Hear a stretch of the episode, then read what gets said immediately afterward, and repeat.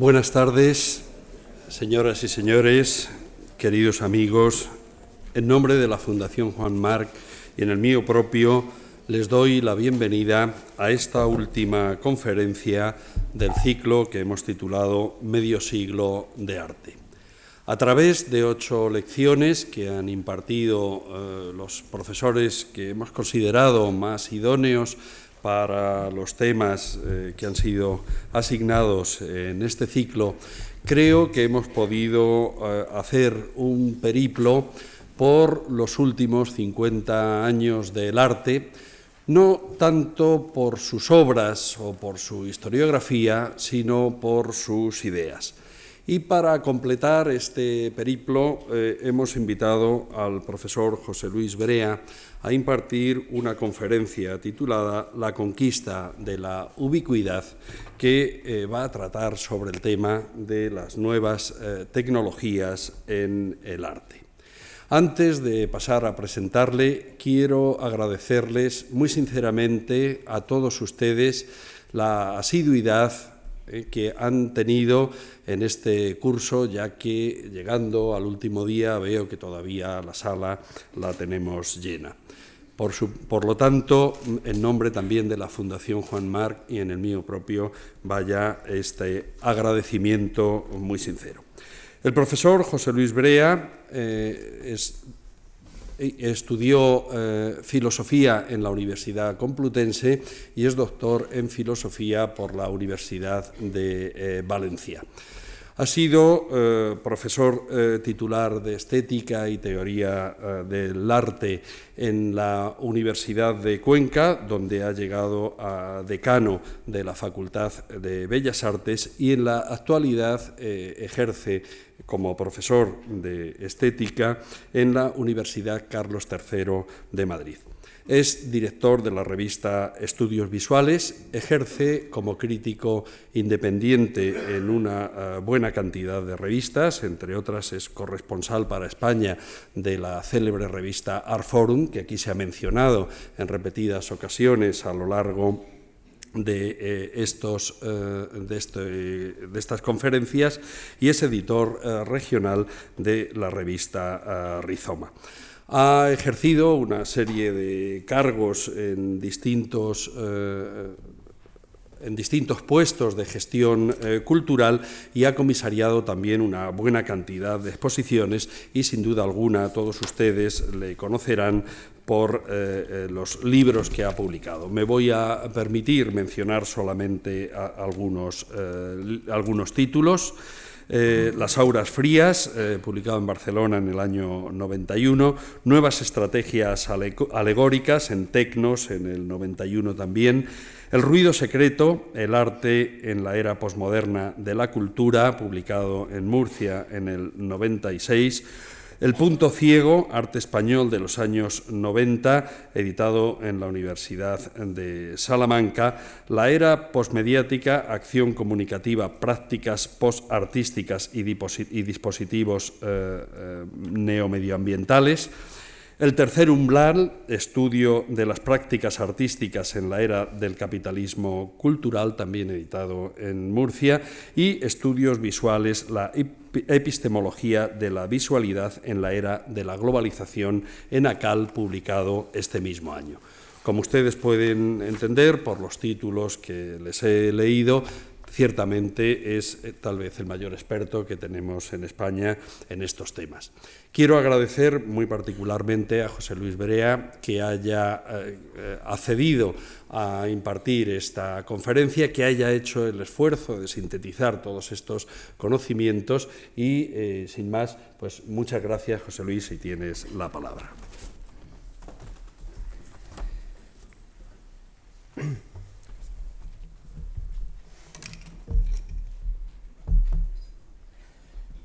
Bueno, pues soy yo quien, quien agradezco mucho a, Javier Maderuelo eh, la oportunidad de compartir algunas ideas que eh, mucho me temo eh, podrán ser ideas más ilustrativas de incertidumbres y de dudas acerca de, qué nos espera que, que otra cosa. La presentación que, voy a leer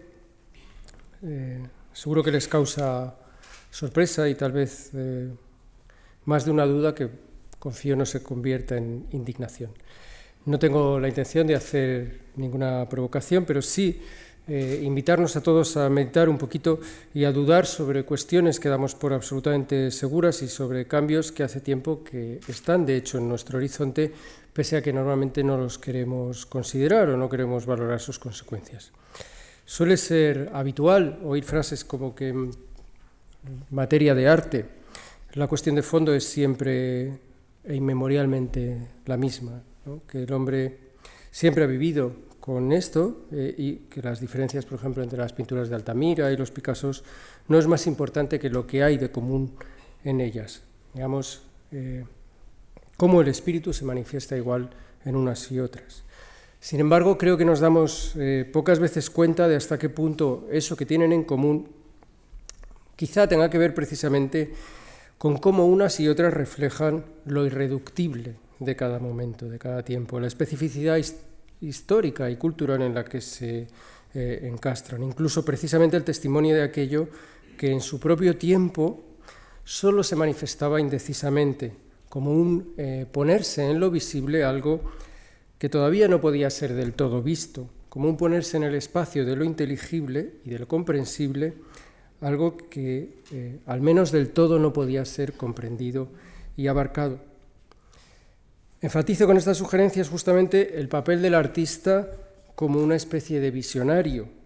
en vez de como una especie de tratante de lo eterno y del retorno de lo mismo,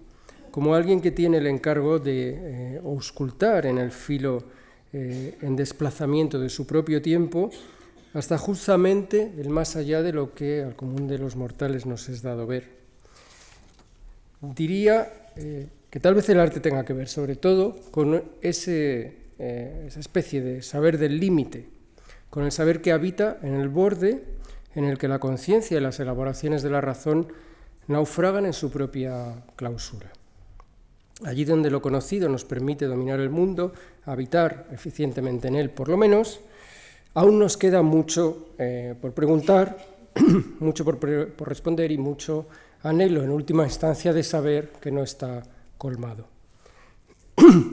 si esto es así, si el arte tiene que ver con esa pregunta hacia el futuro y no solo con la memoria de lo mismo, les propongo aceptar que este margen de la mirada al que hoy les voy a proponer asomarse, el del futuro, el del futuro que nos toca a nosotros, el del futuro de nuestro propio presente, puede ser precisamente el sentido del arte. Que según esta perspectiva realmente el sentido del arte solo sería aprehensible en su propio tiempo y que acaso el mirar atrás eh, solo nos sirve en la medida en la que nos permita encontrarnos precisamente con que también en esos pasados había eh, márgenes de oscuridad, había zonas de sombra intransitables y refractarias al, al dominio de un saber cumplido y cerrado. ¿Y qué era acaso con ellas, con esas zonas con las que también entonces se las sabía el combate del artista? Es esta una cita que celebra un noble aniversario, por lo tanto, eh, necesariamente mira al pasado. A lo largo de esta serie de conferencias, eh, ustedes han podido recorrer los últimos 50 años del quehacer del arte de nuestro tiempo como ejemplarmente lo ha hecho la Fundación, y sé que todos ustedes seguramente habrán disfrutado de ese recorrido. Pero hoy que llegamos al momento final de esta serie de lecturas, eh, me voy a permitir proponerles girar la cabeza, girar la mirada y concentrarla en la dirección contraria a la que hasta ahora se ha mirado. En vez de preguntarnos colectivamente qué ha ocurrido en los últimos 50 años, y quizá como un ejercicio un poco osado y eh, atrevido, voy a proponerles mirar hacia adelante y preguntarnos entre todos qué podemos esperar que ocurra dentro de otros 50. Eso no significa, obviamente, que yo vaya a pretender que les puedo enseñar eh, el arte que se va a hacer dentro de 50 años o las realizaciones que en estos campos de las prácticas productoras de significado cultural eh, se estarán haciendo dentro de 50 años, obviamente, más quisiera, diría yo, sino que eh, y más bien me obligaré a interrogarme y si consigo responder o por lo menos hacer las preguntas adecuadas me voy a sentir satisfecho, interrogarme qué escenario de problemáticas podríamos sospechar que el arte estará habitando dentro de 50 años. Para hacerlo, y destaparé que mi método no es el de la bola de cristal, no haré más que preguntarme qué cambios en las lógicas del sistema arte están ya teniendo lugar y qué consecuencias, llevadas si se quiere a la exageración de sus efectos máximos, podrían esas problemáticas eh, tener. Así que al final no haré en última instancia sino hablar de hoy, que es también seguro lo mismo que con la excusa de haberles hablado de realizaciones pasados habrán hecho todos mis colegas antes que yo. Porque como decía Benjamin, cuando se atiende al objeto histórico, el método no es interpretarlo a la luz del presente, sino más bien investigar en qué medida él, desde su pasado, que está reclamándonos un rescate, interpreta precisamente a nuestro tiempo. Quizá, como sugería antes, en la medida en que el testimonio de una cierta incolmabilidad, una cierta imposibilidad de sentirse pleno en el mundo que hay, nos une a través de los tiempos, en lo que ello nos empuja a proyectar siempre un horizonte eh, de un más allá de esperanza y de anhelos, sin el cual efectivamente todo rastro de humanidad habría quedado olvidado. Sé que podría encontrarme con que el panorama que voy a trazar no les guste demasiado e incluso podría confesarles que tal vez no me guste del todo tampoco a mí y sé que entonces pues, podría ser eh, tildado de, de, de pitoniso, de adivino parato o quizás de incurrir en la altanera pretensión de la teoría de hacer prognosis donde nada realmente la autoriza ni la capacita para ello. Y en fin, no es que quiera ahora curarme en salud o negarle legitimidad a ese posible reproche que anticipo, sino que al contrario me gustaría insistirles en que si lo hago convencidamente, ese pequeño intento de prognosis, es porque, ya lo he dicho, creo que el arte también tiene que ver con ese trabajo de indagación eh, visionaria en las neblinas de lo que no se sabe. Es verdad que nos habla del pasado y por tanto de algo que ha sido y que es eh, legítimo que nos guste eh, oír y que sintamos la necesidad de oír acerca de ese pasado, pero también es cierto que hay algo en su lengua, en la lengua del arte, que quiere hablarnos, que quiere anticiparnos los mundos que están por llegar. De eso de eso que, viene. Es posible que nos hable eh, con mayor humildad, como probablemente querría hacerlo yo ahora, señalando quizás simplemente el otro lado de lo que hay, de lo que tenemos. El otro lado, si queréis, eh, la falta, la carencia, la ausencia que anida en el mundo que tenemos y quizá el impulso de atraerlo al real que inevitablemente pesa sobre nosotros como la gran fuerza del alma, como poco aquella de la que el hermoso poema de Eliot advertía que era cruel, la fuerza, la fuerza así del eh, que arrancando flores de la tierra muerta mezcla un infatigable eh, memoria y deseo. Así que hablo de fantasmas. Seguramente estamos acostumbrados a convivir con fantasmas. Son presencias imaginarias que aparecen brevemente en algún lugar y que luego se desvanecen. Ellas, como las que se le aparecen a Hamlet o a Don Quijote, siempre nos hablan de nuestros deseos y de nuestros temores,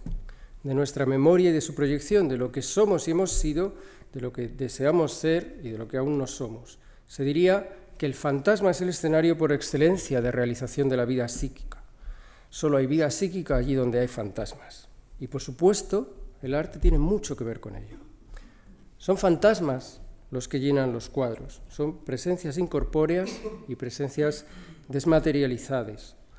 imágenes sin cuerpo, sin materia. Ellas son de la misma naturaleza que la fantasía,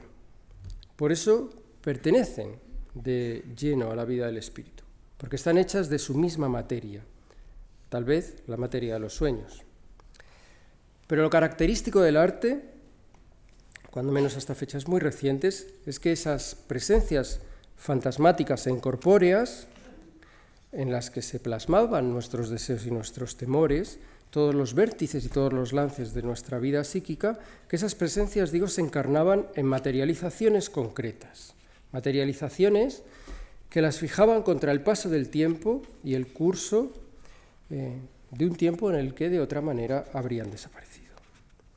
Es por eso que siempre esos fantasmas, los fantasmas del arte, provenían del pasado, porque, y como decía Hegel, el arte es siempre cosa del pasado. Es la presencia memorizada de algo que inevitablemente pertenecía a un tiempo de acontecimiento pretérito. Incluso, aunque para su propio tiempo esos fantasmas pudieran ser nuncios, pudieran ser avisos de lo que estaba por venir, para nosotros son siempre testigos del pasado. Y ello, como digo,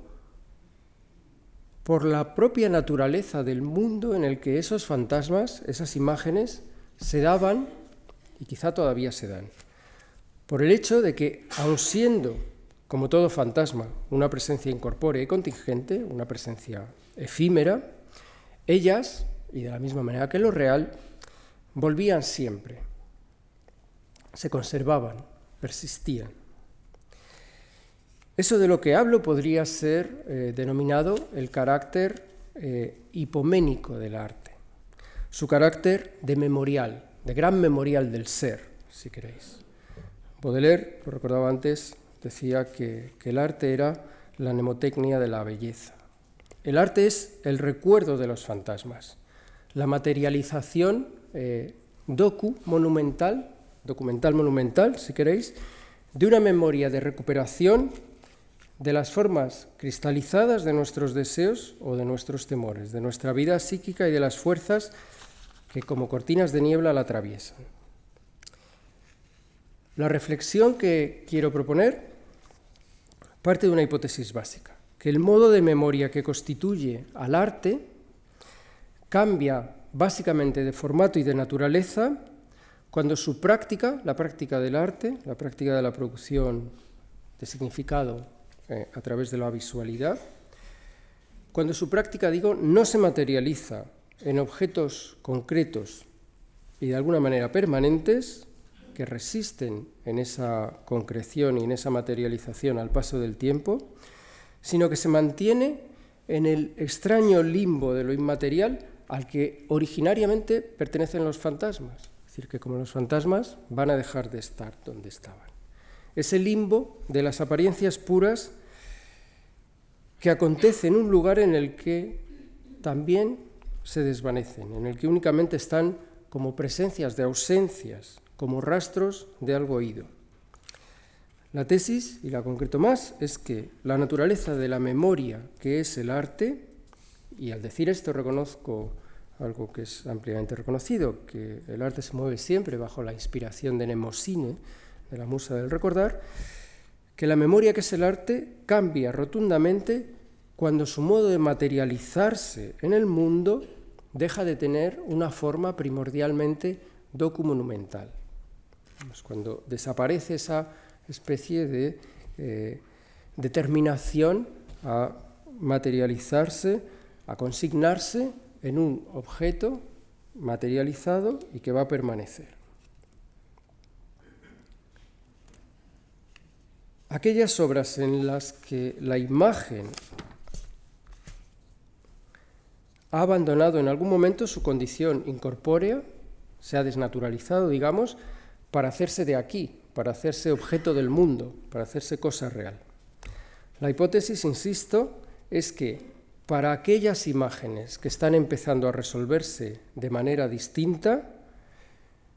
sin abandonar ese limbo de un existir etéreo y eh, fugaz, la forma de la memoria que puede atribuírseles ya no es la misma. Para decirlo rápido, ya no será una memoria de archivo y de recuperación. de conservación frente al paso del tiempo y al, eh, desvanecerse de su transcurso, sino más bien una memoria intensiva y de proceso, una memoria de traer al mundo de los ausentes en la constelación con la que ella misma forma sistema, y también de eh, interconexión de los sujetos que se encadenan a su, a su mirada. Una mirada, perdón, una memoria, por decirlo eh, rápidamente, una memoria de futuro y de comunidad, no una de pasado y de eh, singularidad de las experiencias. El fundamento de este desplazamiento, de este cambio de, de la memoria que es el arte, de ser una memoria de consignación y de individuo, a ser una memoria de futuro y de comunidad, vendrá puesto por dos dimensiones básicas del modo en que las imágenes van a empezar a habitar nuestro mundo contemporáneo. Me refiero al modo en que se están dando ya y van a darse cada vez más entre nosotros, en la forma de su digitalización electrónica. Una forma que, como digo, tiene dos características que considero básicas en relación a la fenomenología de la percepción, de la relación que podemos mantener con ellas. La primera se refiere al escenario en el que naturalmente vamos a tener trato con ellas, que es la pantalla electrónica. La segunda se refiere al tipo de canal por el que nos van a llegar, no tanto lugares privilegiados del mundo real, lugares específicos, digamos, sino los canales de distribución por los que estas imágenes digitalizadas y de naturaleza electrónica recorren el mundo, como fantasmas efectivamente, para aparecer ocasionalmente en algunos lugares y luego desvanecerse en esos escenarios de la memoria volátil que son no los viejos lienzos, sino las nuevas pantallas. Lo que esos nuevos fantasmas, que se van a diferenciar de los que conocemos desde hace tanto tiempo como habitantes de los lienzos y de los pedestales, van a conseguir con todo ello, podría buenamente nombrarse con el título que un gran poeta le dio hace ya casi 80 años al fenómeno, 80 años, que es el mismo título que hoy he querido para encabezar esta charla, ¿eh? el título de La conquista de la ubicuidad. Como probablemente alguno de ustedes conoce,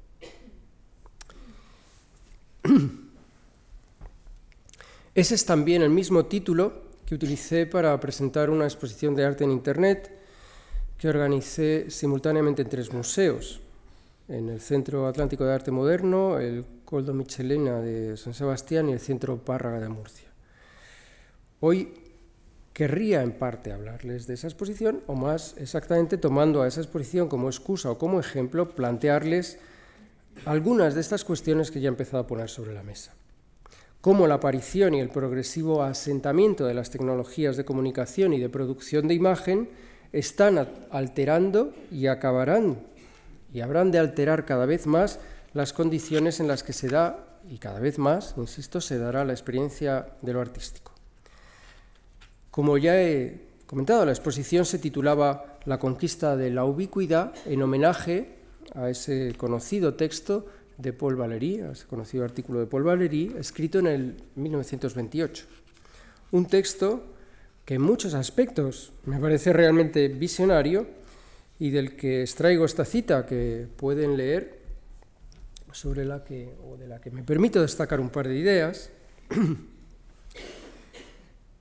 para encabezar la charla. La primera se refiere a la relación entre los cambios que va a tener lo artístico con eso que Valéry muy inteligentemente llama las empresas contemporáneas del conocimiento y el poder. Y la segunda se refiere a los cambios en la técnica y los medios y el anuncio preclaro y lúcido sobre eh, las grandes transformaciones que ello va a traer y que van a alcanzar al propio sentido de la experiencia y de la misma idea de lo artístico. Las reflexiones que les voy a presentar recuperan en cierta forma las que presenté eh, como ensayo en la presentación del catálogo de la exposición, que está totalmente publicado eh, online, que puede seguir siendo leído online, y esto ya es una diferencia entre las formas de la exposición posible. Y la mayoría de imágenes que van a servir de fondo en esta presentación también provienen de, lo mostrado en la exposición, o bien son capturas de algunas páginas de obras eh, de arte, o bien del propio interfaz de navegación, o bien del montaje físico a través del que se presentó la exposición. Intencionadamente voy a utilizar todas esas imágenes de una manera eh, desjerarquizada porque creo que esa es la forma justamente en que las imágenes nos llegan ahora, la forma en que las imágenes, los textos, eh, los modos de presentarse de unos y otros eh, tienen en la condición contemporánea de la visualidad en los nuevos medios electrónicos. Es posible que algunos aspectos del proyecto que entonces presenté requeriría mayor discusión que la que voy a poder plantear, por ejemplo, los que tienen que ver con la presentación del interfaz físico y cómo se alteraban las condiciones eh, de la exposición, pero estoy seguro que si alguien quiere hablar de ello, pues me puedo extender más en el, eh, en el debate posterior. En todo caso, mi única y modesta pretensión es que las ideas que ahora les voy a presentar eh, de una manera breve y espero rápida y eh, lo más coloquial posible, que el cambio de... que estas ideas que les voy a presentar, digo, sirvan un poco como introducción a la problemática de lo que describiría como un auténtico cambio de paradigma eh, cultural que estaría asociado a la emergencia de los nuevos medios. Como digo, voy a presentar estas, eh, estas eh, pequeñas ideas de una manera lo más coloquial posible, porque si no se nos va a hacer demasiado.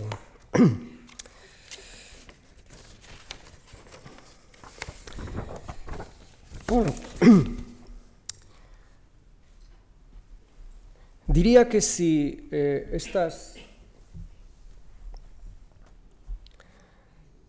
que si es posible que ocurra que efectivamente eh, los fantasmas que aparecen en las nuevas obras de arte,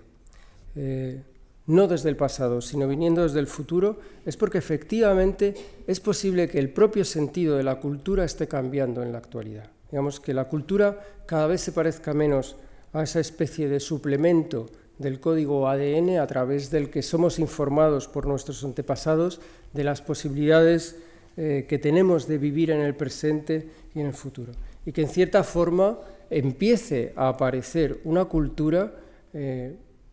en la cual básicamente el futuro haga un esfuerzo por hacerse llegar. Pensad en, apariciones como por ejemplo las de Terminator, esas apariciones que hacen, son pequeñas sondas enviadas al presente, pero desde el futuro, básicamente para hacerse posible. Yo diría que eh, todo el arte eh, en Internet que podemos haber visto hasta hoy no tiene demasiado sentido en la propia historia actual ni en relación a la historia pasada del arte, sino básicamente tiene sentido como anuncio de un futuro que está por llegar. Digamos que acerca de, ese por llegar es acerca del que les querría señalar algunas características. La primera es que esas formas de darse que va a permitir eh, la utilización de las tecnologías, no solo de producción de imagen, de imagen electrónica, sino sobre todo nuevas tecnologías de distribución de las formas y de las experiencias artísticas,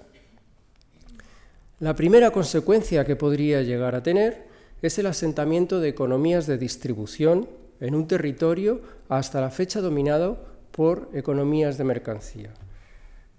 Quiere decir que hasta ahora, eh,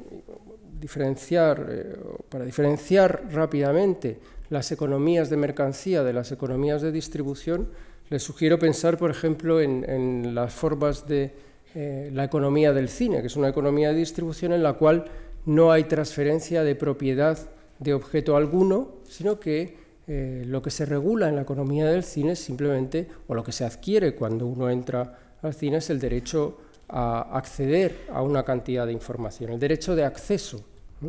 Vemos que cada vez más las economías contemporáneas son economías de distribución en casi todos los eh, terrenos,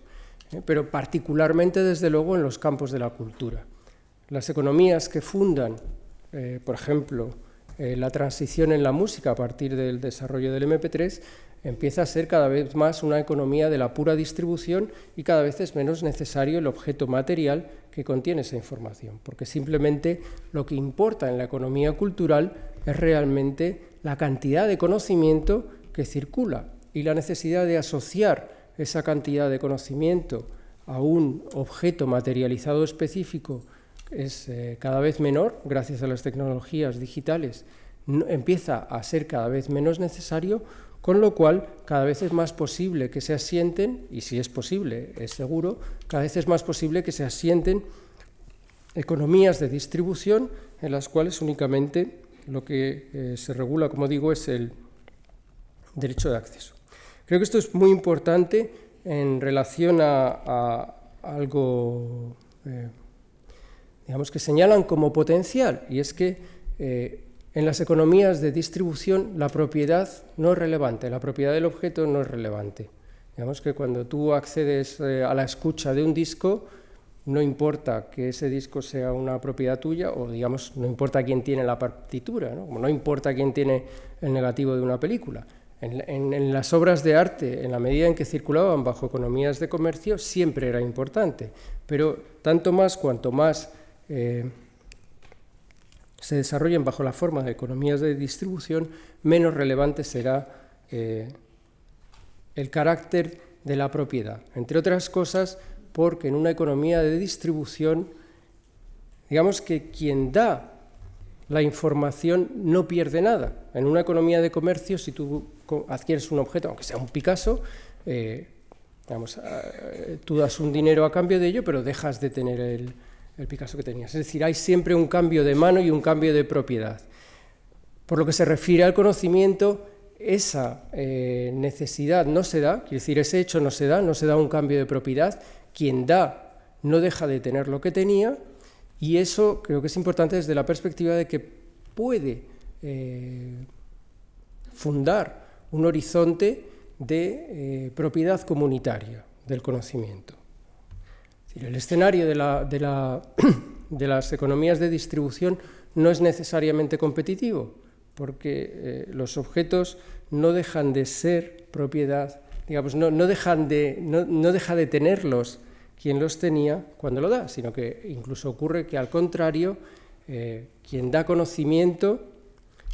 lo, ve crecer por el mero hecho de compartirlo. Luego es pensable una economía eh, cooperativa en eh, los regímenes de economías de distribución. Cabe perfectamente pensar un escenario en el cual, puesto que nadie pierde, todos ganen compartiendo la propiedad. Y obviamente, eh, digamos que eso señala un horizonte al mismo tiempo de utopía y al mismo tiempo de dificultad. La segunda característica es que esto obviamente tendría que ver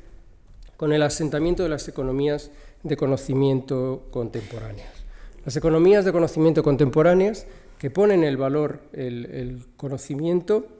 digamos que no solo se refiere cuando hablamos de economías de conocimiento a las, eh, a las, economías de la regulación de las patentes o de, o de los eh, procedimientos de gestión empresarial o cosas así, sino que en la contemporaneidad, digamos que los focos principales de producción de riqueza se están poniendo en el orden de la producción y la circulación del conocimiento. Y con ello están sentenciando el fin del existir separado de dos modos de la producción, el modo de la producción simbólica y el modo de la producción de riqueza ordinaria. Digamos que se está produciendo una colisión creciente entre eh, las distintas formas del trabajo, digamos la forma del trabajo material orientado a la producción de mercancía y la forma del trabajo orientada a la producción de vida psíquica, de, digamos, de experiencia, de contenidos, de significados de eh, afectos en última instancia. Sé que eh, eso es una novedad histórica, digamos, no, no existen sociedades en las cuales no hubiera separación de la producción simbólica y de la producción del trabajo simbólico y del trabajo ordinario. Normalmente incluso había una, en todas las sociedades una división también de clases asociada a esa división del trabajo y de las formas de la producción, de tal manera que en la mayoría de las sociedades los productores simbólicos estaban, es decir, los productores de relatos, los productores de las narrativas, los productores de las imágenes de identificación, estaban liberados del trabajo ordinario. La separación entre producción simbólica y producción eh, ordinaria, producción de riqueza, eh, estaba asegurada y de alguna manera era clave también para el mantenimiento de las estructuras de poder existentes. Lo fundamental, quizá el signo fundamental que está teniendo lugar en nuestro tiempo es la colisión de esas dos esferas y la colisión de esas dos formas de producción. De alguna manera, en las sociedades contemporáneas, el sector con mayor proyección es el sector de la producción de contenidos, la asociación, si se quiere, de las empresas relacionadas con la producción de contenidos, la comunicación y la información es el sector eh, más importante y con más proyección en las sociedades actuales. La mayoría de los trabajadores, digamos, el sector que también está creciendo más en cuanto a eh, en el mercado de trabajo es el sector de los trabajadores inmateriales. Y eso, eh, digamos que, bueno, tiene consecuencias de toda índole, muchas de ellas enormemente positivas. Por ejemplo, pone fin a una separación al hecho de que los productores de simbolicidad nunca eran los propios receptores, digamos que devuelve a los receptores la posibilidad de ser los propios enunciadores de sus discursos y no únicamente eh, los consumidores, pero al mismo tiempo tiene una gran problematicidad porque sentencia en última instancia la colisión creciente entre economía y cultura. Y eso significa, en última instancia, también la absorción por parte de las industrias expandidas del espectáculo, del ocio, del entretenimiento, de la experiencia, que les llaman. Mi siguiente sugerencia es que esto tiene que ver con, o que hay un signo eh, que se producirá inequívocamente, que será, eh,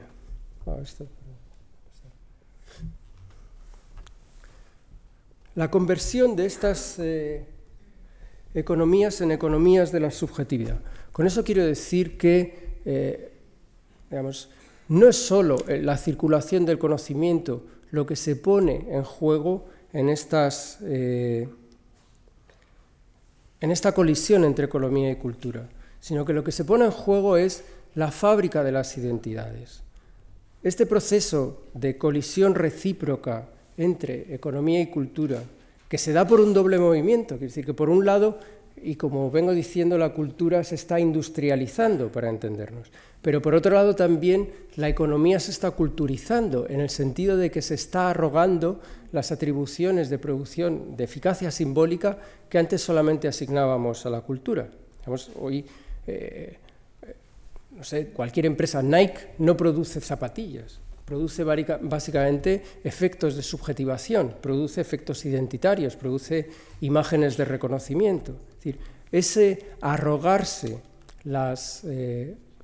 el sector de la economía, en lo que se ha llamado el poder de las marcas, de potenciales de simbolicidad que eh, tradicionalmente solamente eh, atribuíamos a las formaciones culturales, va a venir a coincidir con un proceso crucial a partir de la globalización de decaimiento de las grandes eh, máquinas productoras de identidad. máquinas como las religiones, las clases, eh, eh, la raza, la nación, cada vez son menos eficaces para proveer esa identidad, entre otras cosas porque la movilidad social, la movilidad geográfica, la movilidad emocional, la movilidad en el mundo de trabajo es cada vez mayor y, eh, digamos, la, gran caída y la gran pérdida que van dejando las máquinas productoras, las grandes viejas máquinas productoras de identidad, digamos, de carácter bioterritorial, está siendo sustituida por eh, los nuevos dispositivos agenciadores de eh, identidad asociados al consumo de las mercancías. Obviamente, la, cantidad de, la cantidad de identidad que proporcionan esos eh, mecanismos es eh, lamentablemente pobre y en cierto sentido eso determina, digamos, el carácter eh, psíquicamente inestable que produce el capitalismo contemporáneo, digamos, la, vida empobrecida del espíritu que nos asegura. estamos perdiendo la gran fuerza de producción identitaria que estaba asociada a las grandes máquinas eh, bioterritoriales y nos estamos quedando exclusivamente con una asunción de la responsabilidad de producirnos como sujetos que está, de la que se está apropiando, digamos, la nueva eh, organización de la mercancía en términos de industrias de la subjetividad. Diría que en ese sentido eh, describiría el capitalismo contemporáneo no ya como un capitalismo cognitivo o como un capitalismo del conocimiento, sino básicamente como un capitalismo productor de subjetividades. Digamos que, palabras de Ulrich Beck, lo que sostiene a la máquina contemporánea es la necesidad que todos podemos sentir de tener una vida propia. Y en cierto sentido es eso lo que estamos buscando en todos estos eh, escenarios.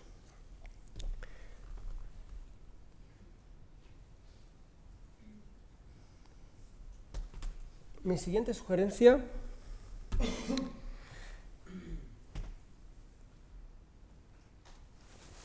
sería que eh, estamos eh, experimentando una cierta transformación, es decir, de, la forma de las culturas de archivo. Eh,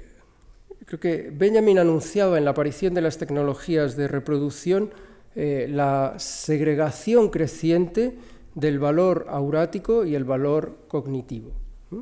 Vemos que eh, en cierto sentido él lo que anunciaba era que a partir de la multiplicación de los modelos y de los medios técnicos de reproducción, cada vez iba a ocurrir más que eh, el valor aurático de las obras de arte se iba a ir convirtiendo en valor exhibitivo, mientras que el valor de conocimiento que estaba asociado a la relación con ella iba a trasladarse y a desplazarse a eh, la reproducción técnica objeto de archivo.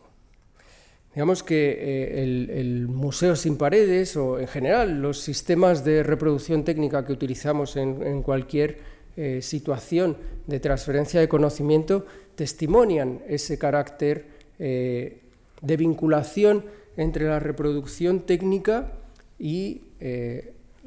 la circulación del conocimiento asociado a la experiencia de lo artístico. Lo que yo creo que está ocurriendo en la actualidad es, digamos, que se está dando una convergencia creciente entre los dispositivos de archivo y los dispositivos de exposición. Vemos que esa segregación que Benjamin estaba percibiendo está culminando a estas alturas no en una disociación de eh, los eh, dispositivos exhibitivos y los dispositivos de archivación, sino que los dispositivos de archivación se están convirtiendo en sí mismos en dispositivos de mostración, de visibilización y a su vez los dispositivos de visibilización se dan con el propio carácter de dispositivos de archivación. Yo diría que cada vez menos nos encontramos con archivos que nos van a hablar del pasado y si nos acercamos a la red veremos que la red está constantemente, a la red Internet me refiero, está constantemente en transformación y que en ella no se dan objetos eh, pertenecientes al pasado, sino que de una manera constante nos va a estar, eh, digamos, poniendo en la actualidad, está actualizando la totalidad del conocimiento al que accedemos. Digamos que ya no va a haber una eh, totalidad del conocimiento presentemente enseñable, como decía Kant, que eh, se transfiera de una generación a la siguiente, sino que en cada momento la actualidad del saber se está revisando y los archivos que se están construyendo no son archivos localizables, no son archivos eh, de memoria que registran el pasado, sino que son archivos distribuidos, son redes de cantidades de información a las cuales se puede acceder de una manera eh, directa y, en, la actualidad.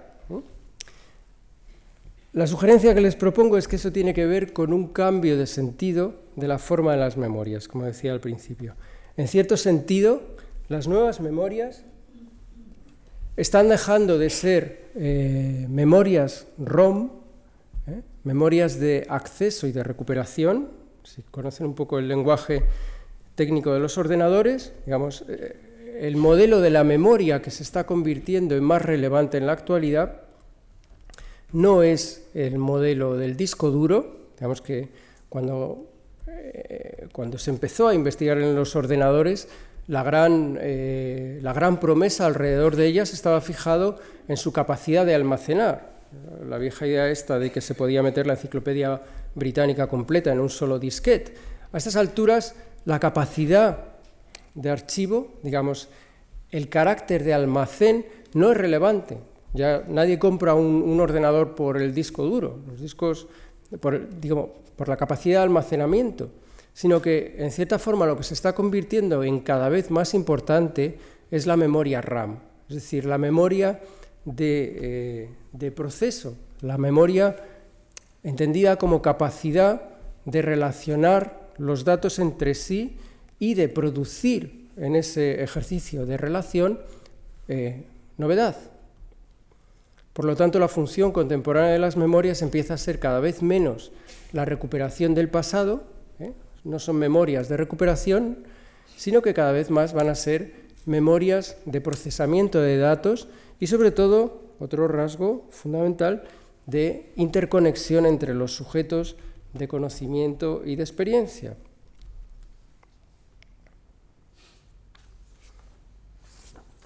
y de organización, en cierto sentido a través de esa interconexión. Cuando uno se compra un ordenador, lo que pide es que tenga un procesador importante y que tenga cualidades de cara a la conectividad. Ese efecto de, eh, de producción de gregariedad, que es el sentido de la cultura contemporánea, o está siendo cada vez más el sentido de la eh, cultura contemporánea, se traduce en la realizabilidad, por lo menos pensable, de un cierto sueño que han acariciado a lo largo de todo el siglo XX al menos, en distintos momentos, las vanguardias artísticas cuando se han aproximado al mundo de las eh, tecnologías. Es el sueño de construir escenarios de, de dialogación colectiva máximamente democratizados, en los cuales, eh, dicho de otra forma, todos los sujetos que participan en los juegos de habla pudieran hacerlo al mismo título. Es decir, no hubiera una jerarquización de emisores de discursos y de receptores de discursos, sino que todos los participantes en, el juego de, habla pudieran ser a su vez eh, emisores. Ese es un sueño que en los eh, principios del desarrollo del cine soviético, por ejemplo, o en los experimentos de Bertolt Brecht con la radio,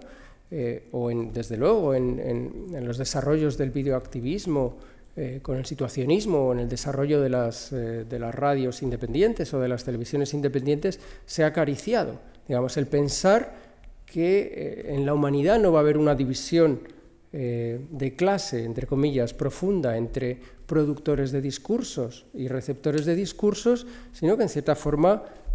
los, propios van los propios pueblos van a tomar el protagonismo de la narración de su propia historia, que es lo mismo que Godard en cierta forma veía como gran cualidad del cine. ¿De qué manera los nuevos medios pueden potenciar esa, posibilidad? En la medida que contribuyen a construir estructuras de organización de la esfera pública no jerarquizadas y no, eh, digamos, apuntando a grandes medios de masas, sino a una constelación, a redes de pequeñas, para entendernos, emisoras de las memorias privadas, una esfera pública construida como sumatorio de una eh, multiplicidad de pequeñas memorias. Si queréis algo que está, por ejemplo, pasando en el universo de la, de la, de la esfera del blog, la blogosfera, como se le llama, y que eh, de alguna manera está dando también pie a la formación de, eh, de estructuras colegiadas, como decía antes, del saber, ¿eh? a una zona de, propiedad común, de common property, en la cual no es sólo que la propiedad del conocimiento se puede regular como compartida, sino que también es producida compartidamente. Es decir, ese sueño de construir eh, comunidades ideales de comunicación, no al modo de, que lo piensa Habermas, como grandes estructuras de consenso, sino como estructuras de presencia de las memorias particulares, de multiplicidad, de una red de multiplicidad diferenciada de memorias particulares, puede ser un horizonte creíblemente realizable en el campo de la, eh, del trabajo de las prácticas artísticas en este eh, escenario de los nuevos medios. Lo que en última instancia está en juego, seguramente como estaba diciendo antes, es este asentamiento de nuevas formas de la economía de lo artístico, de formas de economía que no estén basadas en el comercio, que no estén dependiendo de los mediadores, sino que se ajusten a las, posibilidades ofrecidas por las economías de distribución. Que todo ello determina seguramente una cierta inadecuación de los sistemas de mediación hasta la fecha existentes. En parte porque estas nuevas formas de darse eh, la producción cultural en estos escenarios eh, volátiles que son las pantallas electrónicas no se ajustan adecuadamente, no se adecúan a las formas de organización de la recepción eh, para la que están fabricadas los museos, que al final, en última instancia, son dispositivos espacializados que están naturalmente orientados a ejercicios de lectura de imágenes estáticas y de, eh, en todo caso, efectos cristalizados en objeto. Cuando eh, lo que das a mostrar o aquello por lo que tienes, aquella información por la que tienes interés, no cristaliza en objeto y no eh, dura en el tiempo, el escenario del espacio físico del lugar no es el escenario adecuado. Al mismo tiempo, eh, digamos, estas nuevas economías ponen en suspenso eh, los formatos de eh, comercialización en base a las estructuras de mercancía. Y por lo tanto, de cierta forma, hacen espúreo el trabajo del museo como trabajo de puesta en lo público de algo que previamente había sido privatizado. Es decir, que está en la naturaleza de la, creación artística el querer llegar a la máxima colectividad posible y que obviamente eh, la mercantización privada de ese tipo de, objetos, eh, no voy a decir que repugna la razón, pero en cierta forma entra en contradicción con el proyecto moderno y la, asignación que le daba a las imágenes de servir de, eh, herramientas de formación de colectividad y de reconocimiento ecuménico, como decía Javier antes, y obviamente la función del museo era hacer esfera pública con, con esas imágenes de las que el mercado hacía apropiación privada. Pero como estoy diciendo, eh, todo ese eh, complicado proceso de privatización y publicitación al que servían combinadamente las estructuras del mercado del arte y de la institución museística van a quedar eh,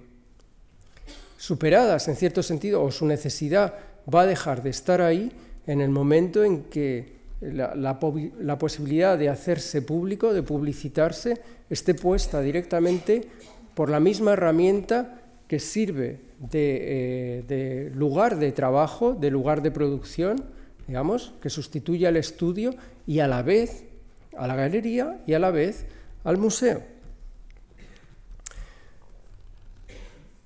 Yo creo que este, eh, este esquema de inadecuación de las eh, prácticas que se han realizado en, en formato electrónico y que se producen a estas alturas para presentarse al público en escenarios de pantalla y que en cierta forma repudian la lógica del museo, esta inadecuación, digo, ha marcado eh, de una manera muy espasmódica, diría, el, éxito que han tenido estas prácticas en los años recientes. Fijaos que hacia el 98 recibieron un gran espaldarazo por parte de, las eh, instituciones públicas, de las documentas, de las bienales del Whitney, por ejemplo, recibieron, fueron muy bien recibidas como eh, ejemplos o como prácticas que en cierta forma estaban, eh, digamos, una vez más, como dándole una vuelta de tuerca al proceso antitético de autonegación, es decir, estaban cuestionando los límites del arte y en ese sentido se les dio una gran bienvenida, pero lo que posteriormente se vio es que, digamos, ese gesto de, negación no se hacía con vistas a una posterior absorción. No hay absorción posible por parte de las estructuras de mercado, ni hay absorción posible por parte de las estructuras de coleccionismo y de exhibición de estas obras de arte electrónico, y eso marca justamente un segundo, una segunda época de desinterés. Digamos. La primera época por parte de la institución arte fue de gran bienvenida y la segunda época actual es de desinterés creciente. Es por eso que yo creo que estaba diciendo que la cultura eh, asociada a estas prácticas no debe medirse en función de las realizaciones de época, sino como exclusivamente anuncios de un tiempo por venir y de una cultura que está por llegar y en la que probablemente, y con esto voy a acabar, no solo se anuncia eh, otra manera de hacer, sino que se anuncia también eh, un nuevo sentido de la cultura que ya seguramente no va a ser más, eh, digamos, ese instrumento mediante el que los antecesores nos hablan y nos transmiten la sabiduría que tienen de su propia experiencia acumulada, sino que en cierto sentido la cultura, como he dicho, va a ser sobre todo eh, una herramienta de producción de colectividad y en cierto sentido a través de la puesta en constelación y de la capacidad de procesamiento de los datos, digamos, de, un, eh, de una aparición de novedad, que en última instancia es seguramente una función que el arte siempre tuvo, como una función poética, una función de producción de lo que no existía. Eh, creo que hay un proverbio masai que lo ilustra con bastante eh, gracia y con él eh, voy a terminar la charla. El proverbio dice, no heredamos la tierra de nuestros antepasados, sino que la tomamos prestada de nuestros descendientes. Muchas gracias.